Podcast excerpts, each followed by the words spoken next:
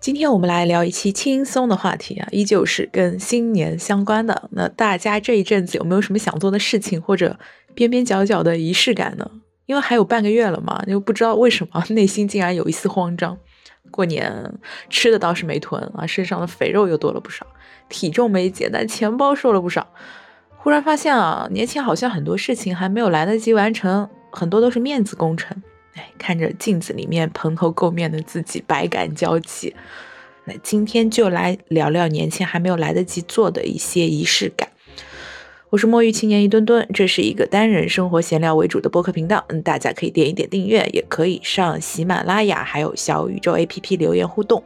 对节目有任何建议，欢迎写在评论区里面。好了，上面的废话已经够多了，下面正式主题。首先，第一个，快过年了，大家是不是还没有理发？都说正月理发会使舅舅啊，虽然这会二零二二年了，也不需要理会这种戏言，但是为了仪容整洁嘛，大家在年前还是会大搞形象工程。不止你我啊，连姑姑阿姨这群长辈最近应该也在换造型，还有买新衣服吧？见面必夸头发有多好看。连你回家社区菜鸟驿站的老板娘见面就问说：“你觉得我的头发要烫吗？”行吧，那既然你问出口，回答肯定是要的呀。古往今来啊，人民理发师 Tony 的技术都是神仙级别的水平，高深的让人看不见。怎么说呢？有的时候，与其是讲理发容易翻车啊，不如说是和 Tony 老师的沟通不足，所以没达到想要的效果嘛。比方说啊，看网图羊毛卷就会搞成爆炸头，还有女生不是很喜欢打理的刘海吗？那刘海空气和土气也就是一念之间，那这些我自己都经历过。翻车的终极解决方法就大不了剪短呗，剪短发，再大不了戴假发呗。说到假发，要科普一个冷知识啊，就是拍身份证是可以戴假发套的。那这个经验怎么来的？估计你也能猜得到了。其实时间久了，就会觉得人家理发师也不容易啊，这都是沟通理解上的偏差吧。就是自己顾客，就是你觉得这样自然，那人家可能就理解成另一个意思了，他觉得那样更合适，两个人形容的就不是一种东西。所以美发这回事儿吧，就一定得带着图片去啊，越细节图越好，呃，越描述的详细越好，一定要仔细的笔画，一定要说清楚。不只是美发呀，凡是和设计师有沟通的环节，都是要好好交代的啊。比如说什么家居啊、家装啊这种的，都是得一步一确认，不然嘛，要么就是人家灵魂和你完全契合，嗯。完全没有问题，要么就嗯，你准备好拍翻车视频吧。但我年前可能也没机会翻这个车了，因为理发师他不给我 烫卷发呀，就说我之前漂染过的这个发质不能烫，要等到全部长出来再剪掉才可以烫发，不然的话就会断掉、焦掉什么的，导致我现在就原形毕露啊，的头很大，那头发也很塌又很扁，就。有点像是午夜十二点的马车，你知道吗？就最终会变成大南瓜。说起来，为什么要烫卷？还不就是因为自己发量少又稀碎嘛，一抓就薅掉一大把。没办法，还是继续戴着帽子吧。我特别喜欢戴帽子啊，除了一个人待在卧室的情况以外，所有的室内外活动、休闲或者上班，我都会戴帽子，就是因为。既可以遮脸，又可以御寒，最重要的还是我可以防秃，怕秃。嗯，除了审美一致吧，就是理发这方面啊，Tony 的细心程度也很重要。就怎么说呢？我认为啊，一个贴心的理发师啊，他任何的动作都非常的轻柔，呃，而且他们不是会一边呃一边理发一边叮嘱你嘛，就教你怎么打理呀之类的。有的时候吧，这些都是话术啊，但有些人他真的是会针对你的情况讲得很细致，这个你自己是可以听得出的。我有一个个人比较在意的小细节，就是他给你吹头发的时候，不是会给你分纹路、分纹理嘛？那如果就是直板板的一字形，我就会提醒他说，你这样子吹会不会头皮就露出太多，就不太好嘛？但是相比之下，有些人他真的会主动把你的头发就吹得很蓬松，可以多出两倍的发量那样子，然后也看不出任何的头皮或者发际的，然后也会教你怎么做这样的效果。嗯，到了最后他们都会告诉你一些护理小知识啊，嗯，但是从中交流你会感觉到有的人他是挺靠谱的，有的人他就是很模板化。当你遇到一只靠谱的托尼呢，一定要记得问他要联系方式啊，下次再找他就不会翻车了。以上就是第一点啊，新年前还没有理发。第二点可能只有姐妹才能理解，就是过年前是一定要换个美甲的。如果平时不美甲的，可以搞一下啊，推荐你搞一下。如果平时就做美甲的呢，就一定得换一个和你之前与众不同的款式，要跳脱一些。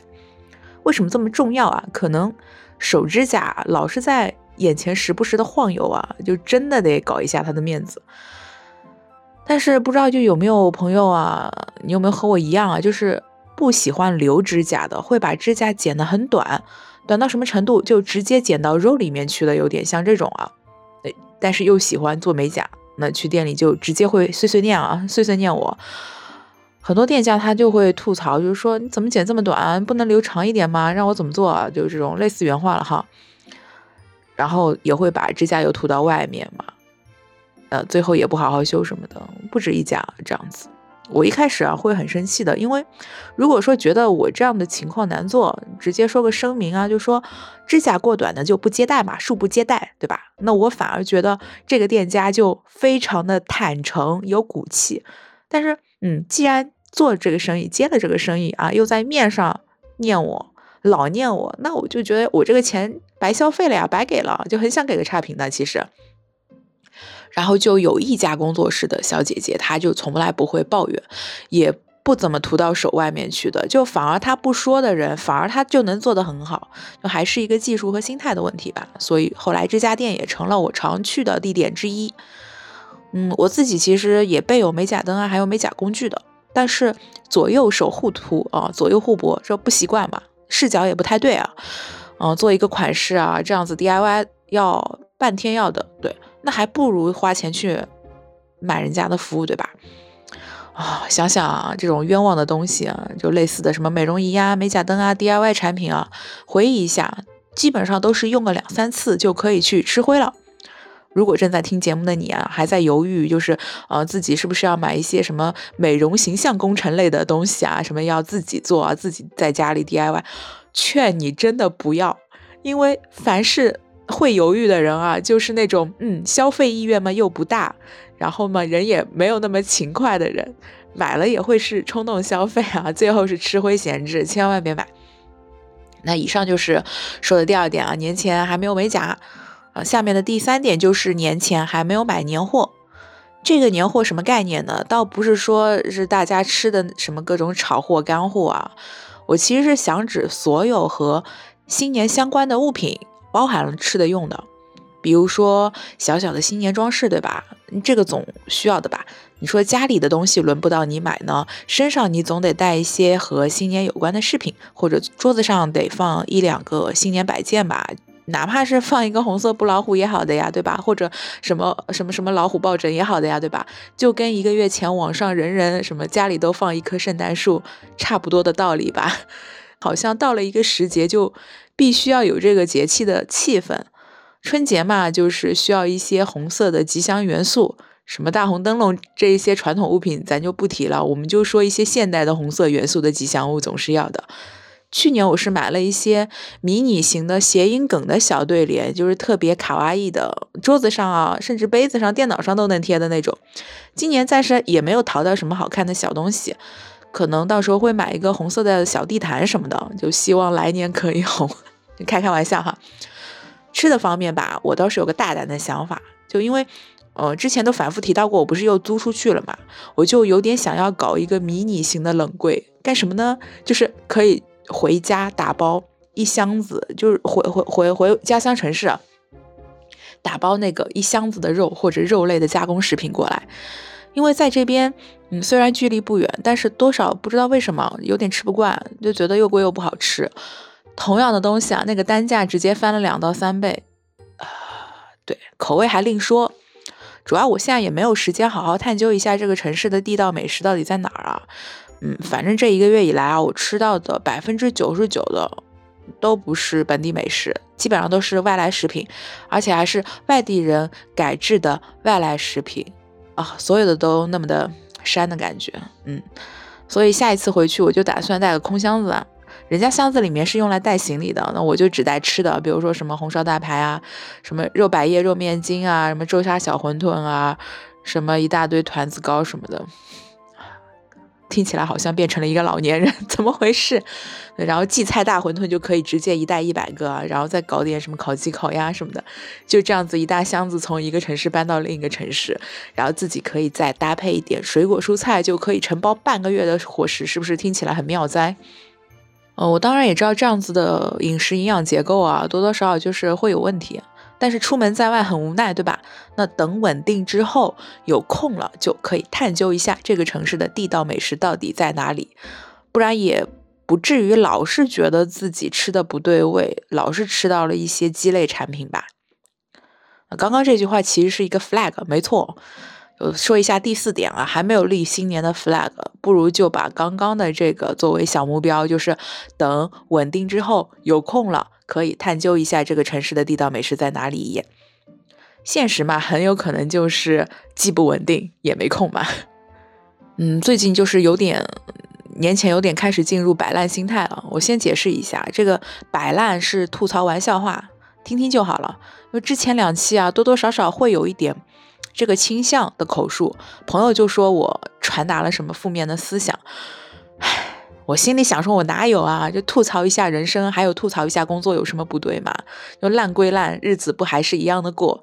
很多人就是口头上总说说，哎呀，我不行的，我也不好啊，我也很惨啊，怎么样？没办法了，哎，你看看人家生活哪里惨了，对不对？不是照样开开心心，爱咋咋地呀？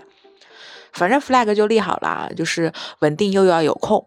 然后去探究一下这个城市，那后面几个月肯定还会再 Q 到这个话题嘛，到时候就知道有没有实现了，是吧？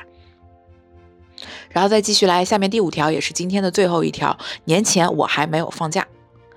嗯，这里来说是全国疫情确诊案例比较多的，但是吧，也不影响什么，不影响工作，不影响生活。虽然会听说什么对面还是隔壁楼啊，哪天晚上封了，或者嗯哪个小区几号封掉了。但是后来不都解开解封了嘛，对吧？然后也不会影响的正常的生活还有工作。但是说实话呀，我还是真有点想借机申请居家办公的。倒不是说我自己想给自己放假，也不是因为我想偷懒不想通勤。最重要的，你知道什么理由吗？理由就是我觉得公司的 生产工具啊，网速也不给力。嗯，打开一个网页，全都在转圈圈的，每天如此啊。就无论是电脑配置还是网速，都远不及我。租房的水平，你要问我这个前一个月的高频词汇，就是被公司的网速给搞崩盘的。说起来蛮搞笑啊，这样子的还是互联网公司，就嗯，在这里就不多吐槽了，不然又要被我朋友说我传递了什么负面的情绪。我改天专门做一期讲工作职场的。嗯，反正这会儿还没放假嘛，但是内心已经不想去公司了。给大家透一下这期节目的录制时间啊，就这会儿是我今天一月十九号凌晨起来做的，就凌晨醒来了，睡不着啊。现在是凌晨的五点二十九分。如果说你比较困惑我这个人为什么睡眠质量是这个样子的话呢，可以去听一下之前有一期关于熬夜失眠的话题。今天就暂时聊到这里。总结了年前还没有做的事情啊，理发、美发、形象工程，还有买年货、新年的 flag，最后就是安心等放假。那你有没有什么最近在纠结的，要赶在年前完成的事情呢？欢迎在喜马拉雅或者小宇宙留言私信交流。苹果播客好像是没有办法针对这个单集话题进行留言的，但是可以点一下订阅，还有留下你的评价，以便后续改进。在这里祝你天天快乐开心，拜拜。